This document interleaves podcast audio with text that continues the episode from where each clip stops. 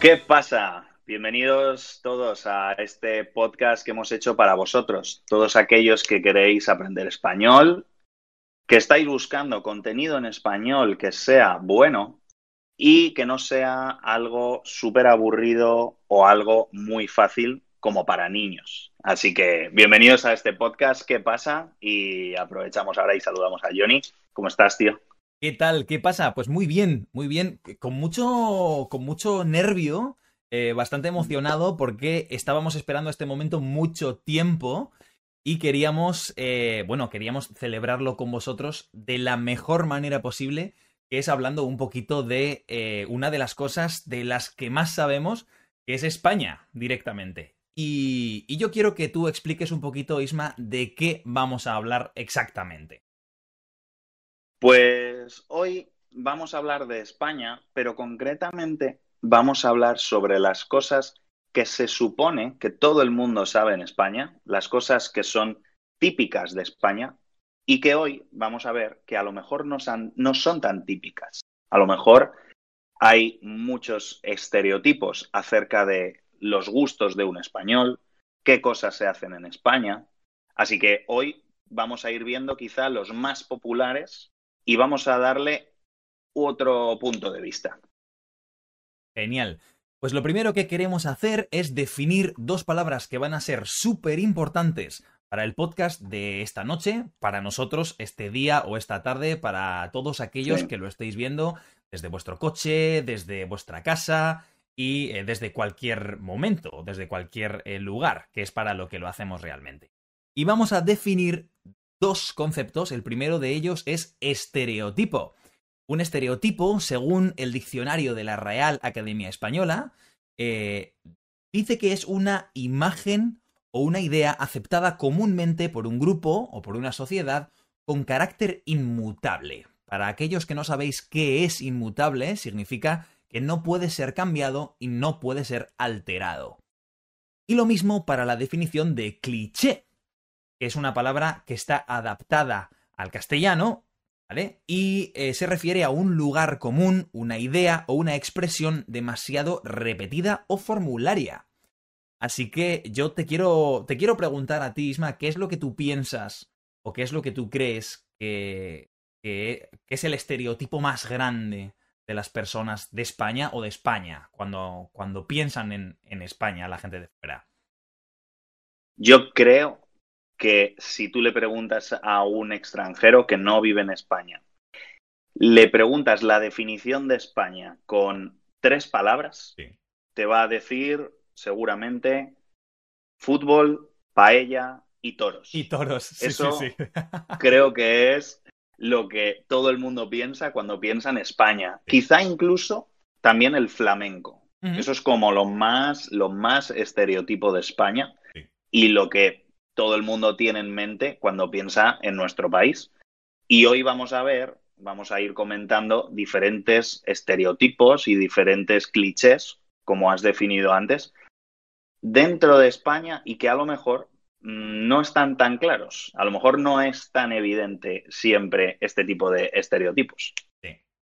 Pues mira, ya que has, has mencionado, has mencionado tres cosas que yo creo que son muy importantes, que son la comida, la cultura y quizás pues el clima sea una de las cosas que más, que más se mencionan a nivel de estereotipos. Y yo te quiero preguntar, ¿te gustan los toros?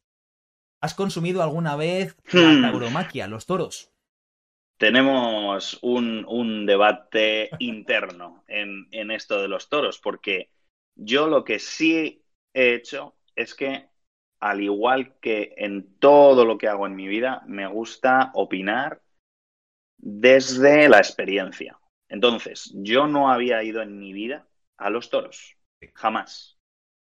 Eh, ahora mismo tengo 28 años y nunca había ido a los toros. Entonces, lo que me propuse fue ir una vez y a ver qué es eso. ¿Por qué los toros en España crean eh, tanta expectación o eh, tanta repulsa? Es decir, que a la gente no le guste. Pero tengo que decir que es eh, mm, una cosa, obviamente, muy diferente a cualquier otro show o cualquier otro espectáculo. Pero, sinceramente, si mañana dijeran que se han acabado los toros, a mí personalmente me daría igual. no, me, no me importa, no me, no me interesa. No, sé, no sé tú qué opinas sobre los toros. Pues buena pregunta. Mira, yo tengo, tengo un recuerdo muy, muy vívido, eh, muy reciente en mi cabeza, eh, como si lo hubiera vivido ayer, y es que eh, a mi abuelo le encantaban los toros. A mi abuelo era un consumidor activo y pasivo. Y digo pasivo porque se lo, se lo ponía de fondo incluso cuando cocinaba, cuando arreglaba cosas en la casa. Mi abuelo era consumidor de, de los toros. Y yo recuerdo que la imagen que yo tenía de los toros, de la tauromaquia, que por cierto, para los que no lo sepáis, no estamos hablando de correr delante de un toro, esos son los encierros, mm. típicos encierros Eso es otra cosa. Es otra mm, cosa. Estamos hablando de las corridas. Que aunque suene un poquito contradictorio, no es correr delante de un toro, es mm. matarlo, básicamente. Eh, para aquellos que, que, disfruten la tauromaquia, pues se, se basa en una serie de movimientos específicos, una serie de, eh, digamos, rituales que se dan pues antes de dar muerte a un toro, animal, a un toro. Em, y yo recuerdo que la primera imagen que yo tenía de los toros no era violenta. Era, eh, yo veía al toro, veía pues las los típicos movimientos, que son, cierto que tienen cierto arte, ¿no? Eh, el caso es que una vez vi la sangre que había mm. en la arena. Y yo me di cuenta de que la sangre venía del toro. Entonces, en ese momento me impactó mucho. Mm. Y yo tengo que decir que los toros no me agradan. Em, sí que se podrían de alguna manera considerar folclore o considerar eh, cultura. Cultura, muchos llaman cultura. Sí, también es cierto que no me gusta el sufrimiento animal. Soy una de las. una de las personas a las que no le agradan los toros porque veo un animal sufriendo. Eh, para mí de forma innecesaria. Pero hay mucha gente que los disfruta. Y son, pues, una, una actividad bastante popular entre turistas y, entre personas nacionales. Eh, y yo quiero. quiero eh, leer un pequeño dato que hemos encontrado. Y es que una encuesta realizada para, para, un medio de comunicación de España que se llama El Español, eh, una encuesta realizada por Sociométrica, dice que más de la mitad de los españoles, concretamente un 56,5%, no les gustan los toros, están en contra de los toros, siendo solo un 25%, es decir, un cuarto de la población de España, eh, la que se muestra a favor. Hmm. Y yo quiero, quiero preguntarte a, ti, Isma, si tú ves eh, esto en la sociedad, si tú ves que la gente de España está dividida con el tema de los toros. Yo creo que sí. Yo creo que hay mucha gente que está en contra. Y yo creo que lo que has contado de tu abuelo es muy relevante, porque la mayoría de gente que sí disfruta de la tauromaquia es gente pues muy tradicional es gente de toda la vida, gente ya mayor, gente que lleva muchos años viviendo en España y entonces ya lo ven como algo propio de su país y de la cultura. Yo creo que toda esta eh, población que has mencionado que está en contra es gente mucho más joven, es gente a lo mejor que ha nacido en otra época en la que los toros ya no son el primer espectáculo del país, entonces, por eso creo que cada vez crece más la opinión de que los toros no deberían seguir existiendo, la tauromaquia. Exacto. Pero eh, también hay un porcentaje que, les, que les da lo mismo, es decir, que no les importa si siguen los toros o si no siguen. Entonces, efectivamente, a día de hoy España está dividida en la opinión que tienen con la tauromaquia. Y además, em, hay otro dato bastante importante o bastante relevante, en mi opinión, y es que según ABC, el periódico, em, solo el 9,5% de los españoles están interesados. Es decir, del 25% que está a favor, es decir, que les parece bien que se celebre la tauromaquia, solo el casi el 10% se interesa por esto. Es decir, solo el 10% de los españoles consume o está interesado en acudir a, diferentes eventos en los que se utilizan toros o en los que se matan toros. Mm. Y yo eh, quiero lanzar también a nuestros eh, oyentes una pequeña pregunta, que es, ¿os gustan los toros? ¿Os interesan los toros? Y si no lo hacen, ¿qué alternativas nos daríais o qué alternativas daríais al gobierno de España para cambiar esta tradición, eh, manteniendo, por supuesto, a estos animales con vida eh, y a una parte de la economía que está muy activa en este sentido. Así que es nuestro pequeño hay que... Sí, hay que, hay que aclarar también para los que nos escuchan y a lo mejor no saben mucho de la tauromaquia, que la vida de un toro, eh, cuando llega a la plaza, a lo mejor tiene entre cuatro años, cinco, seis años, y han sido años en los que las ganaderías, que son las empresas que cuidan al toro, han invertido mucho dinero. Estés a favor de la fiesta de la tauromaquia o en contra, hay que saber que todas estas ganaderías invierten muchísimo dinero en la vida de los toros, en el cuidado, en su alimento, en todo el cuidado del prado, del bosque donde ellos vivan, y todo se lo juegan a un día. El día en el que salen a la plaza y si dan un buen espectáculo, se habla muy bien de esa ganadería, de que han hecho un buen trabajo, etc. Entonces, como dice Johnny, si se quitasen los toros de la noche a la mañana, hay mucha gente que pierde trabajo. Hay mucho dinero que va a dejar de generarse para el país. Entonces, no es un tema fácil, es muy delicado. No, para nada. De hecho, en el registro de profesionales taurinos, que es el, recuento de personas que trabajan para la tauromaquia, se registran eh, más de 10.000 hombres y solo 289 mujeres. Es un dato curioso, mm. pero para ver mm. pues el número de personas que se dedica a, a, la tauromaquia. Entonces, la verdad es que estés a favor o estés en contra de la tauromaquia, te tienes que preocupar por todas esas personas que están trabajando de ello. Es decir, hay que buscar una alternativa para tanto para mantener a una especie con vida, eh, si es el, deseo, por supuesto, tanto para eso como para buscar unas alternativas laborales a todas estas personas que están trabajando en esta actividad. Y hablando de deportes, otro de los mitos de los grandes clichés de España es el fútbol, ¿no? Isma, ¿te gusta el fútbol? Pues a mí, Johnny, me encanta el fútbol. La verdad es que yo veo fútbol todo lo que puedo. Veo cualquier, casi cualquier partido, incluso a veces los que no son de mi equipo. Eh, y además, yo he jugado al fútbol pues toda mi vida, ¿no? Yo creo que casi cualquier español ha jugado alguna vez al fútbol o en su escuela, en el colegio cuando es pequeño, o después en un club, en un equipo independiente. Y, la verdad es que me encanta tanto verlo como jugarlo. A ti, Johnny, sé que te gustan más otros deportes. Sí, exacto. Eh, pues mira, irónicamente, y además que creo que esto contribuye un poquito al cliché, también he jugado al fútbol. Claro. Eh, he jugado muy poquito, eh, lo típico en la escuela, eh, pero formé pequeña parte de un equipo de barrio.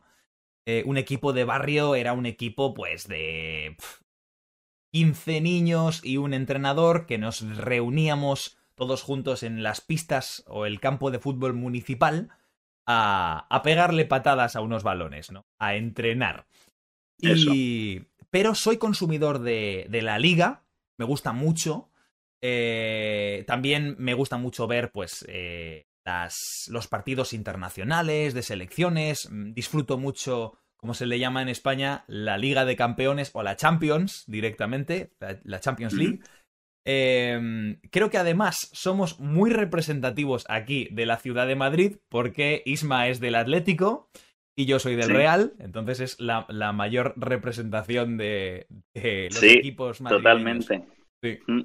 Aunque cabe, decir que hay muchos más, hay muchos más equipos en primera división y en otras divisiones de la Comunidad de Madrid, pero estos dos equipos son los más grandes. De hecho, el Atlético en estos momentos, a día 26 eh, de enero de 2021, líder de la Liga Española de Fútbol. Y, y quiero preguntarte, ¿cómo te sientes? Yo me siento muy bien. Yo, eh, para los que les guste el fútbol, el Atlético de Madrid no es un equipo que gana todos los años algo, ¿vale? El Atlético de Madrid gana algo, un título, un campeonato, una vez cada varios años. Entonces, cada vez que el Atlético de Madrid está haciendo las cosas bien, está ganando, pues uno se ilusiona y se pone contento. Entonces, muchas ocasiones luego te llevas una decepción, pero vamos a imaginar que este año puede llevarse toda la afición atlética una alegría. Yo, pienso que de todos los últimos años eh, de la historia de la liga o de la historia reciente de la liga, precisamente es este el que el Atlético tiene muchas más eh, posibilidades de, ganar el título otros equipos mm. normalmente más eh, fuertes, sobre todo en, Europa y sobre todo con dominación en la Liga Española, pues el Atleti este año está muy por encima en, la mm. clasificación y con partidos menos. Es decir, que potencialmente tiene más puntos que el resto. Y hablando, bueno, como podéis escuchar o como podéis ver, pues eh, en un momentito nos ponemos a hablar de detalles de fútbol, de equipos de fútbol, y eh, es que el fútbol forma parte ya, a, día de hoy, eh, del folclore, bueno, casi de, la, cultura española, ¿no? Em, y yo quiero, quiero hablar un poquito de esto, ¿no? ¿Qué popular o qué tan popular es el fútbol en España, Isma?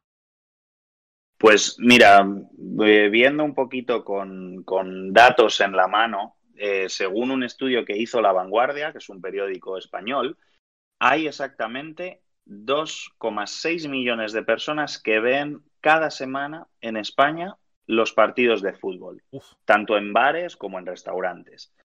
Eso significa que hay cierta parte de verdad en este estereotipo de el fútbol como deporte nacional. Es decir, tanto Johnny como yo hemos jugado mucho a baloncesto, muchísimos años. Eh, nos hemos alejado de alguna manera del deporte rey, del deporte nacional, pero yo creo que es un hecho que el deporte más practicado en este país es el fútbol. Eso es una realidad. Eh, de hecho, hay, según este mismo artículo que comentamos, 15 millones de personas al menos una vez cada temporada lo ven. Es decir, es lo más normal ver un partido de fútbol en este país para prácticamente toda la población española. Sí. Además, que es que quiero que os fijéis en un detalle, y es que estos datos que nos ha dado Isma son en bares y restaurantes. Es decir, hay mucha más gente que también consume el fútbol en su propia casa y en la radio y en las plataformas de streaming y en otras eh, por otros medios realmente. Entonces estamos hablando de que eh, en especial para los bares y restaurantes tener una suscripción a ciertos servicios que te ofrecen poder ver el fútbol, poder ver los partidos de fútbol, significa ganar muchísimos clientes. Sí, sí. Eso es. Y además eh, hablaremos un poquito también de, cómo son los españoles con los bares, por qué vamos a los bares y todas estas cosas. Pero, pero creo que se, que se embolsan mucho dinero simplemente ofreciendo un partido de fútbol importante. Por hmm. ejemplo, un Madrid-Barça o un Madrid-Atlético. Sí. sí, eso es. De hecho, no sé si te acordarás, yo supongo que sí. En España hubo también en su historia reciente un cambio en cuanto al número de personas que practican un deporte Y fue a partir de el 2010 cuando España de baloncesto Claro. ganó el, ganó el primer mundial de su historia. Entonces, muchísima gente empezó a interesarse por el baloncesto. Anda, pues resulta que también somos buenos en el baloncesto. Entonces la gente se puso a ver baloncesto, a practicar, a jugar. Sí. Entonces, de alguna manera, no significa que el fútbol dejó de interesar, pero mucha gente empezó a preguntarse, oye, ¿y esto del baloncesto también puede ser guay, también puede interesarme? Entonces, a partir de ese año, mucha gente se ha puesto al día con el baloncesto y yo diría que después del fútbol en España el deporte que más se ve es el baloncesto, sin Ah, ninguna duda. Sí, sí.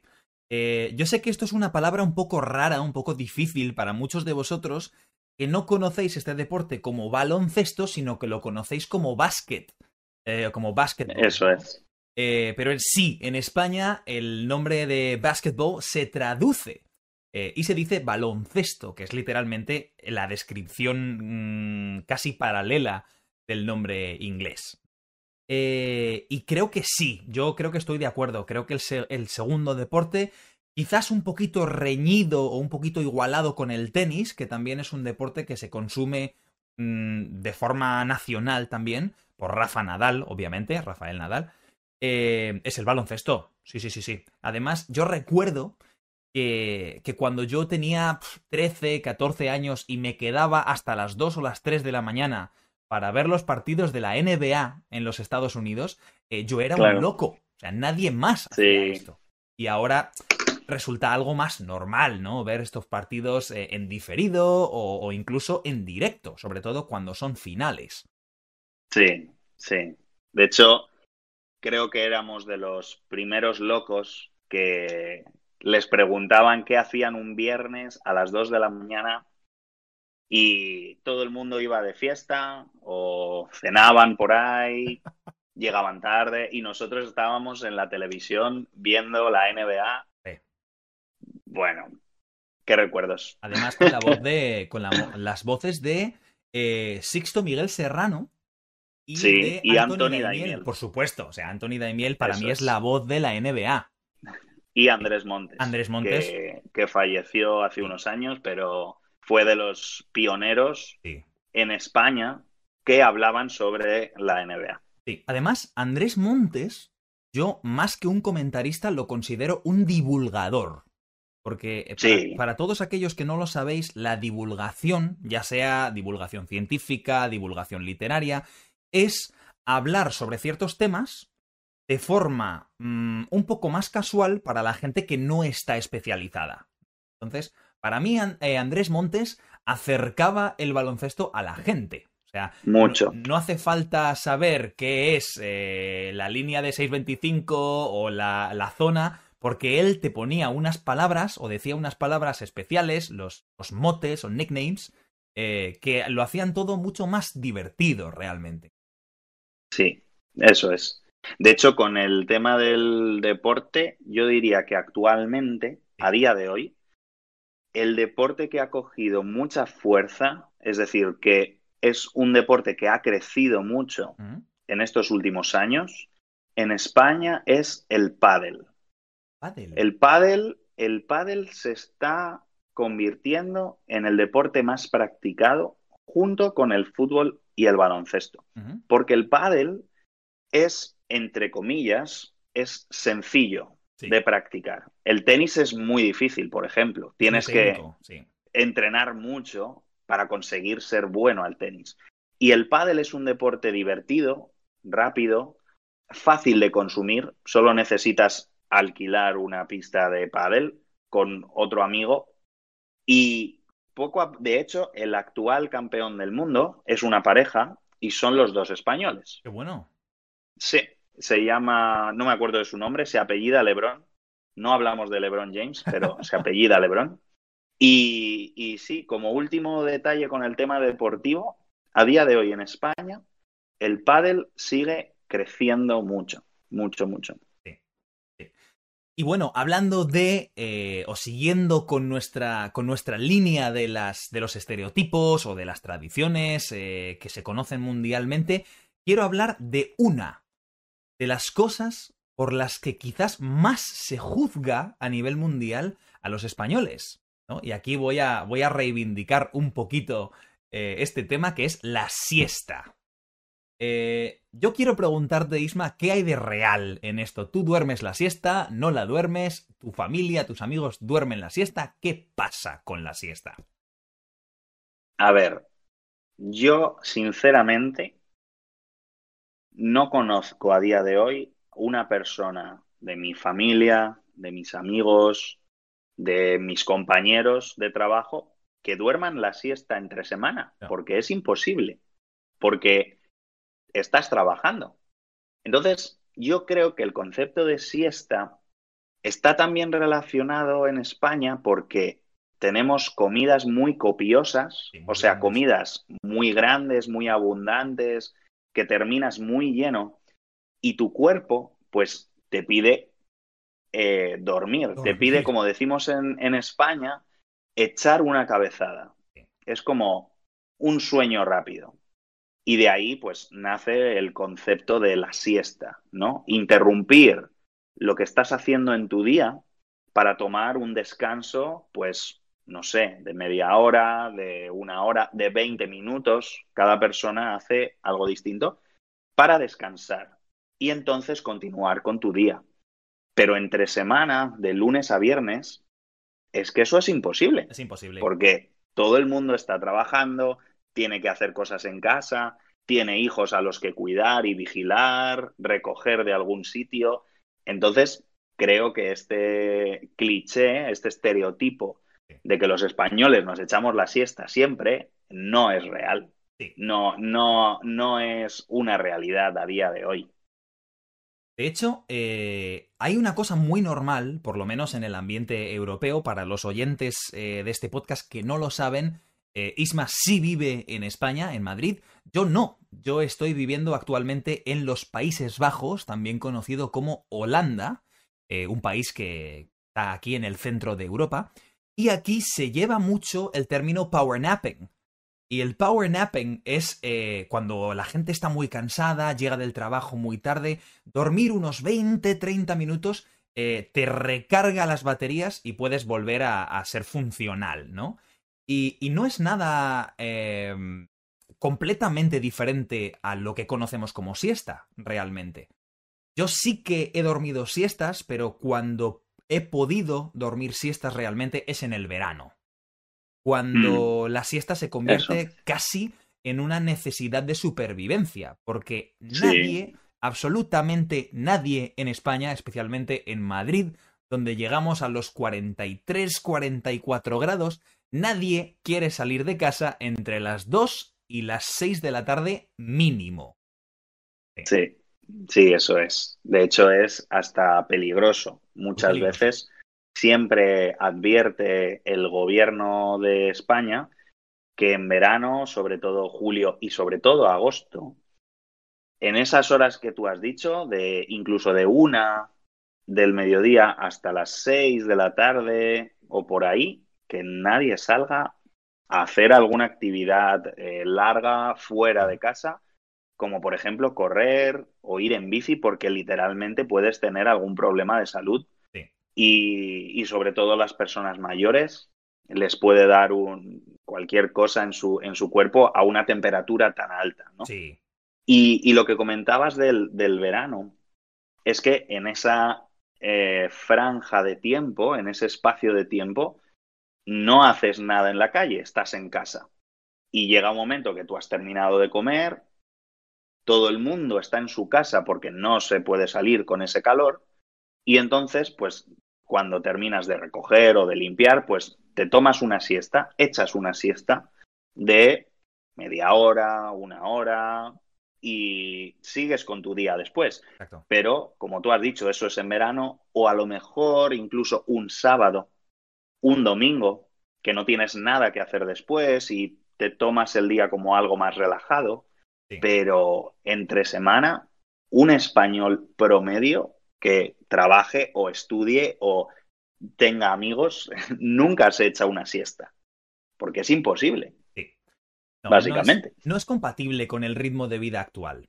O sea, yo creo Eso que eh, la gente que, que es de fuera de España, los no son españoles, eh, creen que los españoles dormimos la siesta porque cuando ellos van de vacaciones a España, ven que las tiendas están cerradas entre las 2 y las 4 o 5 de la tarde, que no hay ningún español en la playa, pero amigos, esto no es porque durmamos la Mm. siesta, es porque ninguna tienda o todas las tiendas básicamente saben que a esa hora no hay clientes.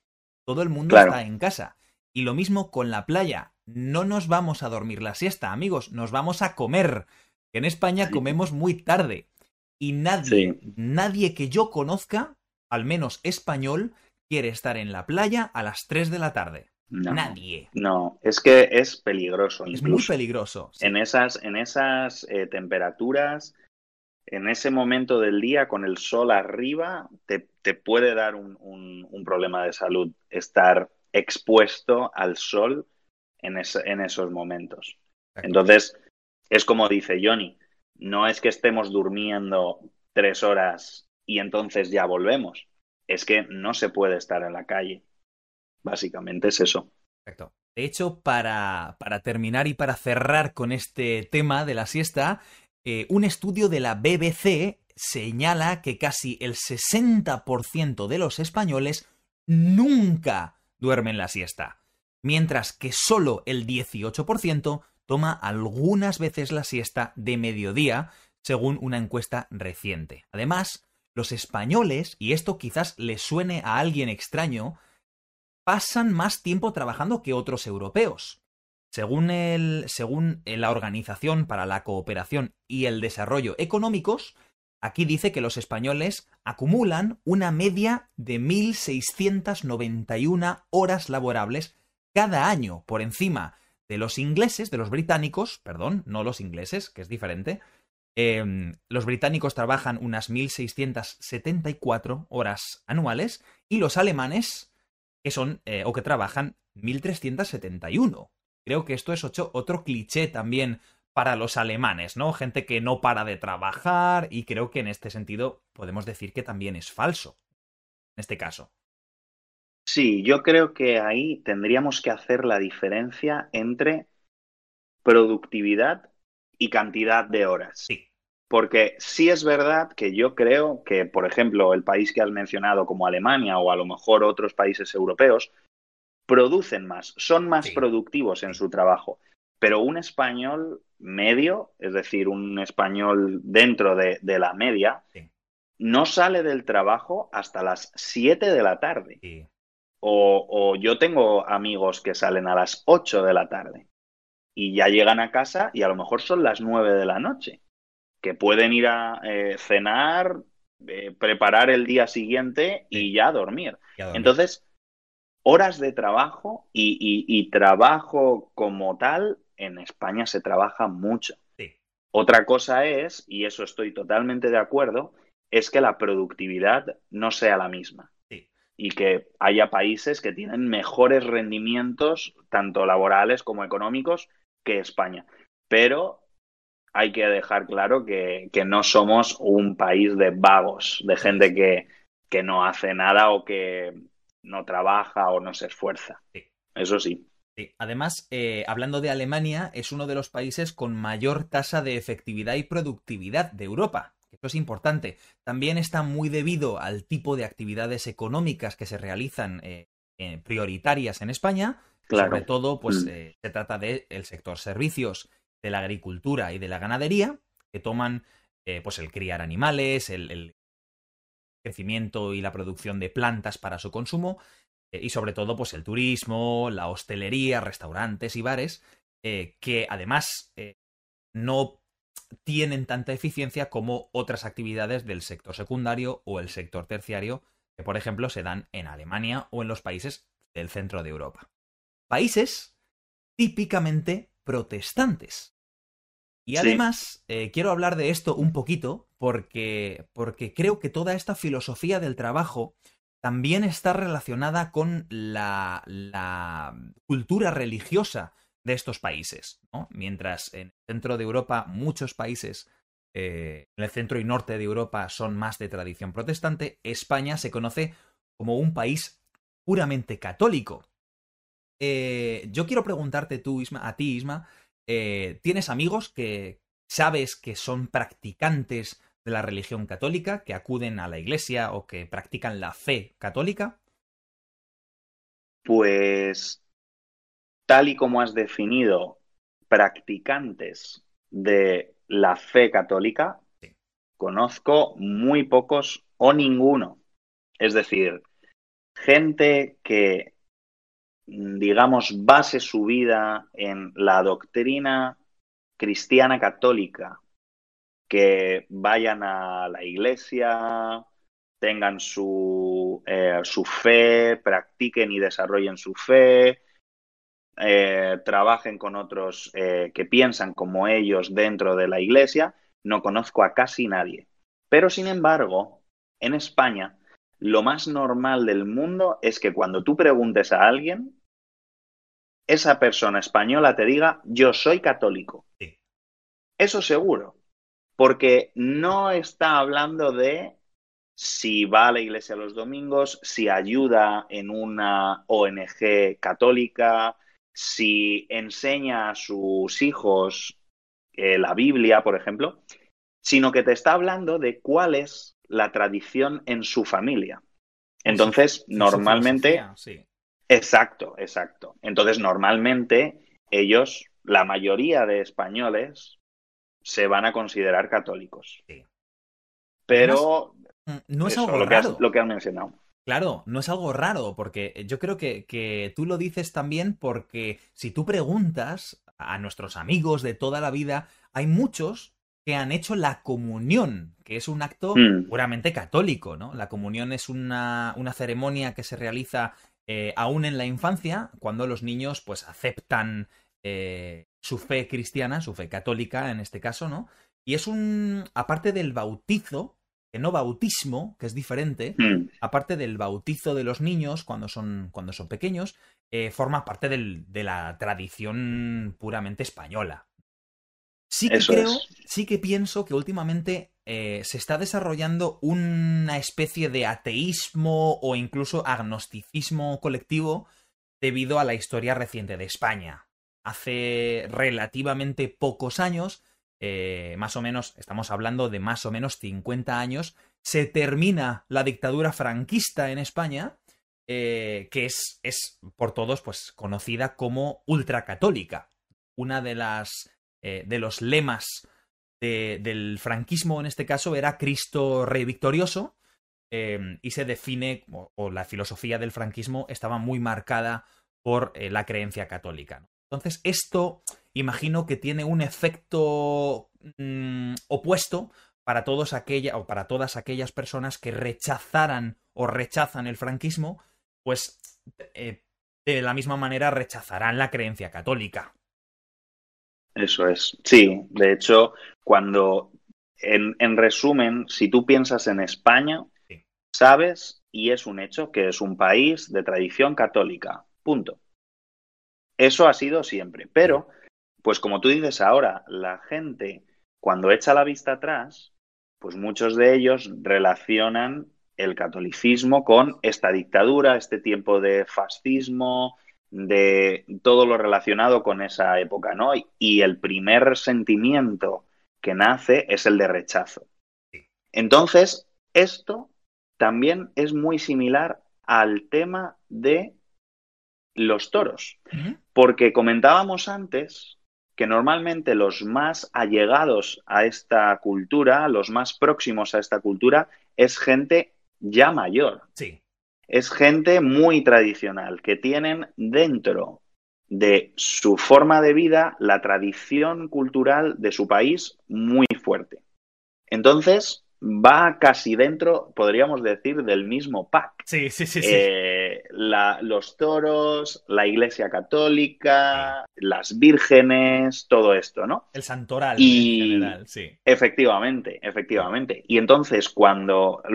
ha sido muy interesante lo que has dicho. Cuando ahora hay gente que se considera atea o agnóstica, es porque no se relacionan con esta tradición cultural que hay en España. Ellos, pues, les da igual que hace no sé cuántos años fuéramos X cosa, les da igual que los toros lleven muchos años en España, porque no se identifican con esta corriente cultural. Pero por eso digo que la mayor parte de la gente que simpatiza con estas ideas, pues es gente más mayor, más tradicional. Por eso está relacionada. Y que tampoco ha tenido quizás el contacto con este nuevo pensamiento crítico de cuestionarse eh, la realidad o las creencias, ¿no? Que es, es, una cosa que se ha desarrollado más en los últimos. De hecho, para cerrar el tema del catolicismo en España, según el Centro de Investigaciones Sociológicas de España, eh, en 2020 el 51%, 52% de las personas que se declaran católicas no van a misa, no van a la iglesia casi nunca. Solo el 14% va a misa todos los domingos. Luego, como tú decías, Isma, hay mucha gente que se declara de tradición católica, pero gente que practica esta creencia de forma activa eh, son muy pocos, son muy, muy pocos. Efectivamente, es lo que comentábamos, que si tú preguntas por la calle a un español, lo más probable es que te diga que es católico. Ahora bien, eso no significa ni que vaya a la iglesia, ni que se relacione con gente del mundo del catolicismo, ni que practique eso en su día a día. Pero son católicos. Él siempre lo van a decir, porque es su tradición, es lo que a lo mejor en su familia en su casa, sus padres, sus abuelos, es lo que han transmitido, esa tradición. Pero, pues como acabamos de leer, no significa que eso lo lleven a su vida diaria, en realidad. Eso es. Muy bien, y ya para, para, ir terminando este podcast, que ya vamos a ir eh, cerrando esta sesión, pero antes me gustaría introducir el último tema, o los últimos dos temas que realmente están relacionados el uno con el otro tanto la cultura de los bares en España como la creencia de que los españoles estamos bebiendo, especialmente vino, pues todo el día. ¿No? Y yo creo que aquí hay una parte de verdad y una parte eh, de mito también. Eh, Isma, cuéntame, ¿qué pasa con los bares en España? Pues yo creo que para entender la cultura de los bares en España hay que entender en primer lugar cómo es un español. Entonces, cuando, cuando tú piensas en el español medio, a ver, estamos hablando, obviamente, hay mil millones de españoles que serán diferentes los unos de los otros, ¿vale? No estamos hablando de que todos somos iguales. Pero, en general, los españoles nos gusta estar juntos. Tenemos una cultura latina, un apego y una, una afinidad con otras personas que es muy estrecha. Y lo más normal del mundo es que cuando una persona termina su jornada laboral, sale de su trabajo, se va a tomar algo, va a un bar o va a algún sitio a tomar algo para estar con los compañeros. Eso a lo mejor cuando yo, bueno, yo personalmente he viajado mucho, he estado en muchos países y en Europa, concretamente en Europa, muchos países no entienden esta dinámica. Es decir, al trabajo se va a trabajar. Punto. Lo de ir después con los compañeros a tomar algo es, es algo que no, no se entiende. No es tan común. Pero los no es tan común. Los españoles en general nos encanta.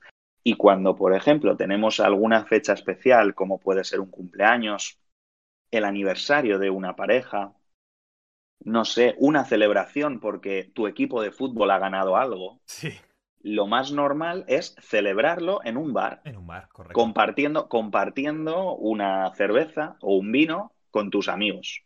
Entonces, yo creo que en España esta cultura se entiende si entendemos cómo son los españoles, porque nos encanta hacer esto. No es que nos ha engañado alguien y entonces estamos dentro de una rueda de consumo y no, es que nos encanta estar juntos. Ahora, ¿Dónde podemos? A lo mejor en una casa es más difícil.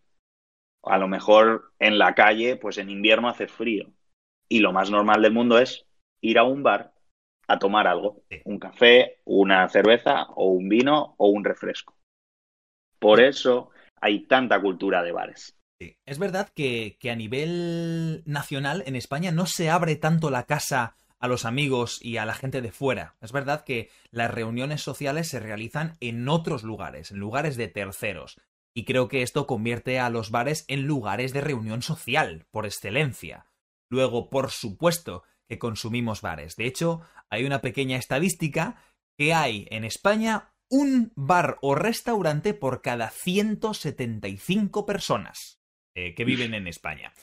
Eh, en total, casi, casi, casi 300.000 establecimientos gastronómicos y más de 1,5 millones de personas que trabajan en la hostelería, en los bares. Luego, es una fuente de riqueza, tanto para España como de forma social para la gente que, vamos. Yo recuerdo el día que, pedí matrimonio a mi chica, nuestra forma de celebrarlo fue invitar a todos nuestros amigos a un bar eh, y pagando una ronda para ellos. ¿Por qué? ¿Es, ¿Es el lugar realmente? No. De hecho, cuando vas a España, los cafés, los bares, normalmente no tienen una ambientación tan hogareña, tan bonita como en el mm. resto de países europeos. Aquí, en Holanda, los bares son preciosos. Preciosos. Mm. Eh, pero es la gente. Lo que nos importa realmente es la gente que va con nosotros a un bar, no es las luces bajas o la música. De hecho, casi no se oye la música porque solo se oye gente normalmente. Sí, son todo al final eh, conversaciones de gente, grupos de gente. Es verdad que ahora, como todo el mundo que nos esté escuchando puede imaginar, con el tema del COVID, ahora es mucho más complicado toda esta cultura de bares y es por eso que nuestro país concretamente, España, sufre mucho su economía porque la gran mayoría viene de los bares, restaurantes y hoteles, cosa que con el COVID pues ahora es muy complicado, ¿no? Pero antes, la época pre-COVID, lo más normal del mundo era ver a gente que salía de trabajar y se iba al bar, 10 personas, 12, una, una comida familiar, unos amigos que quedan para charlar. Entonces, a lo mejor no quedas para hablar con alguien dando un paseo, que también puedes hacerlo, sino lo más normal del mundo es sentarte en una mesa a tomar un café o tomar una cerveza pues con tu amigo y hablar y conversar. Es lo típico.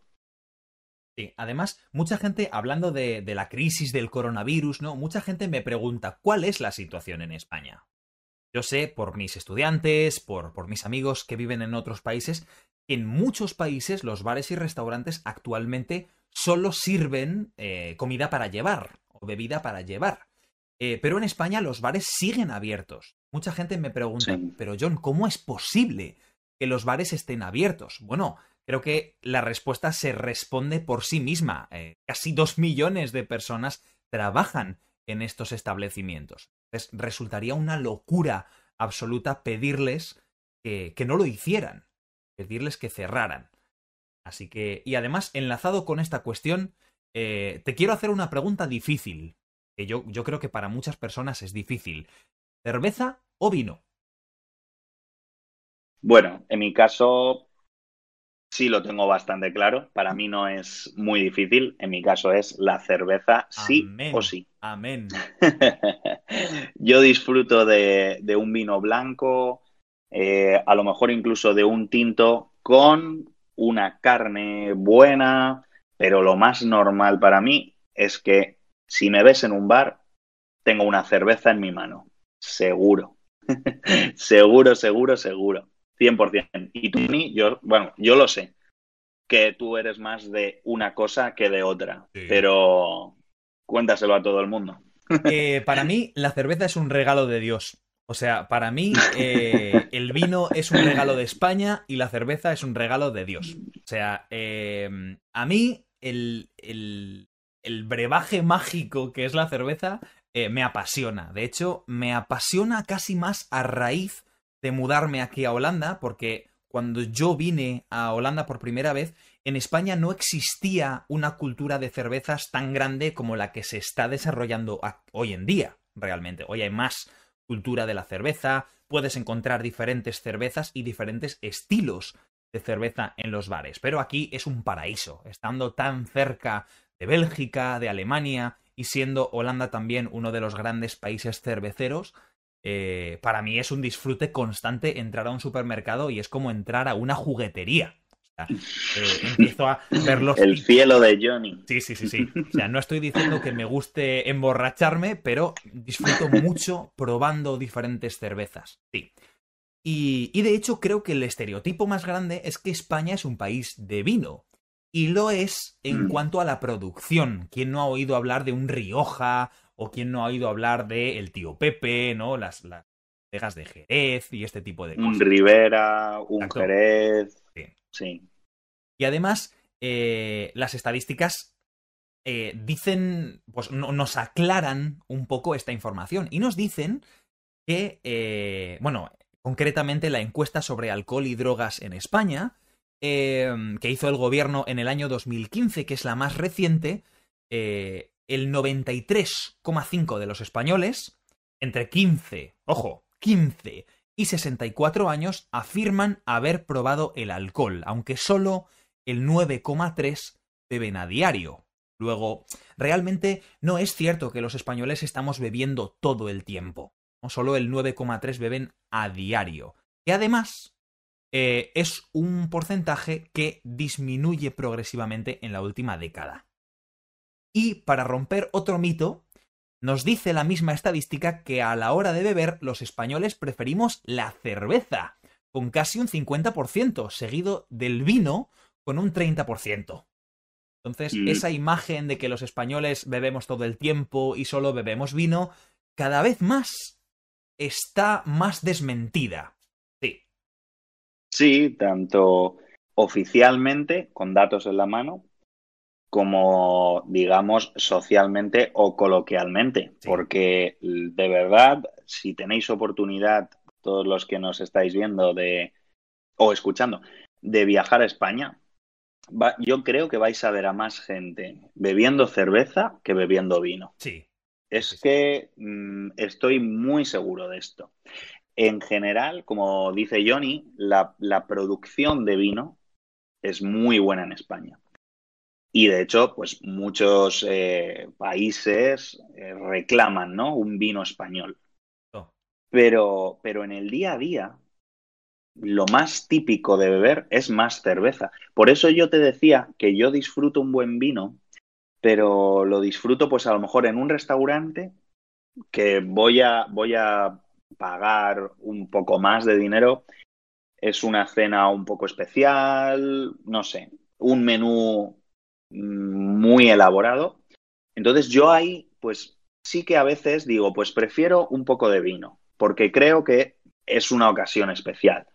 Pero si yo quedo con Johnny a tomar algo y nos vamos a un bar, es cerveza. Lo siento. Por supuesto. Es cerveza, no hay, no hay ninguna duda. Y en mi nevera hay cerveza. Eh, en el día a día creo que rompemos con este mito, este cliché porque bebemos más cerveza que vino. Es así. No sé si son las burbujas, si es la espuma o qué es, pero sí, realmente en una mm, quedada casual a mí me gusta disfrutar de una cerveza. Em, creo que en el vino hay quizás mucha más cultura del maridaje. Para los que no lo sabéis, mm. el maridaje es la, eh, digamos, perfecta combinación que tiene un tipo de vino con un tipo determinado de carne, de pescado o de otro tipo de alimentos. Entonces, em, hay ciertos bares y restaurantes, sobre todo pues cuando te decides a pagar un poco más por cierta calidad tanto de los alimentos como del vino, eh, en los que te recomiendan directamente un tipo de vino para ciertos platos, y esto yo lo disfruto muchísimo, pero cuando hablamos de quedadas casuales o cuando hablamos de momentos con amigos, Prefiero disfrutar una buena cervecita bien fresquita o como decimos en Madrid, una buena caña. Así una caña. Creo que con esto, pues eh, hemos hablado de muchos, muchos temas, muchos estereotipos y hemos desmentido ciertas cosas eh, sobre las tradiciones en España. Me lo he pasado muy bien. No sé cuál es tu sensación sobre este, este primer podcast, Isma. Pues la verdad, la sensación es que seguiría hablando una hora más. Porque es al final también pues conversar con un amigo, hablar de temas que, que nos interesan y son temas, pues bueno, actuales, son temas interesantes y, nada, pues deseando también preparar el siguiente. Así que los que, los que estén enganchándose a este podcast, que, sepan que esto empieza ahora, pero va para largo. Va para largo. Perfecto. Eso es. Y no queremos irnos sin antes, pues, eh, dejaros eh, un recado, una pequeña tarea, y es que los dos somos profesores y esto se va a notar a lo largo de, los podcasts. Y es que queremos lanzaros un pequeño reto de la semana. Una cosa que queremos que hagáis. Ayúdame aquí un poquito, Isma, y cuéntales a los oyentes o a, los, eh, a las personas que están viendo este podcast en las diferentes plataformas qué pueden hacer eh, para, para participar con nosotros un poquito durante esta semana. Muy bien, pues básicamente la idea de nuestro podcast y de esto que estamos haciendo no es solo que vosotros eh, os pongáis los auriculares y nos escuchéis. Queremos que también podáis interactuar con nosotros si algunos temas os llaman la atención y os gustan. Entonces, habíamos pensado, después de cada programa, después de cada podcast, cada sesión, os vamos a lanzar, como dice Johnny, un reto. A lo mejor puede ser una pregunta, otros días puede ser una adivinanza. Vamos a ir variando. Y hoy tenemos algo muy concreto. Hemos estado hablando de clichés y de estereotipos. Obviamente, de los clichés y estereotipos españoles. ¿Cuáles son los que nosotros creemos que son los más típicos? Pues bien, el reto de hoy, el reto para estos días, hasta el próximo capítulo, la próxima sesión, el reto es que nos contéis vosotros cuáles son los estereotipos más típicos de vuestro país. A lo mejor si nos escuchas desde Alemania o no, bueno, vamos a pensar en Alemania, por ejemplo, puedes decir, pues todo el mundo piensa que bebemos muchísima cerveza y que no tenemos amigos, porque terminamos de trabajar y nos vamos a nuestra casa. Pues yo entiendo que habrá gente que no lo cree así, o que alguna chorrada como eh, que en China solo comen arroz o que, no sé, ¿cuáles son los clichés o estereotipos más comunes de tu país? Perfecto. Y podéis incluir vuestra propia opinión si pensáis que, estos estereotipos en este caso son ciertos o si son completamente falsos. Es decir, podéis hacer exactamente lo mismo que hemos hablado eh, nosotros en este podcast acerca de España. Y si queréis hacernos llegar esta información, podéis enviar vuestro pequeño texto, vuestra pequeña reflexión a...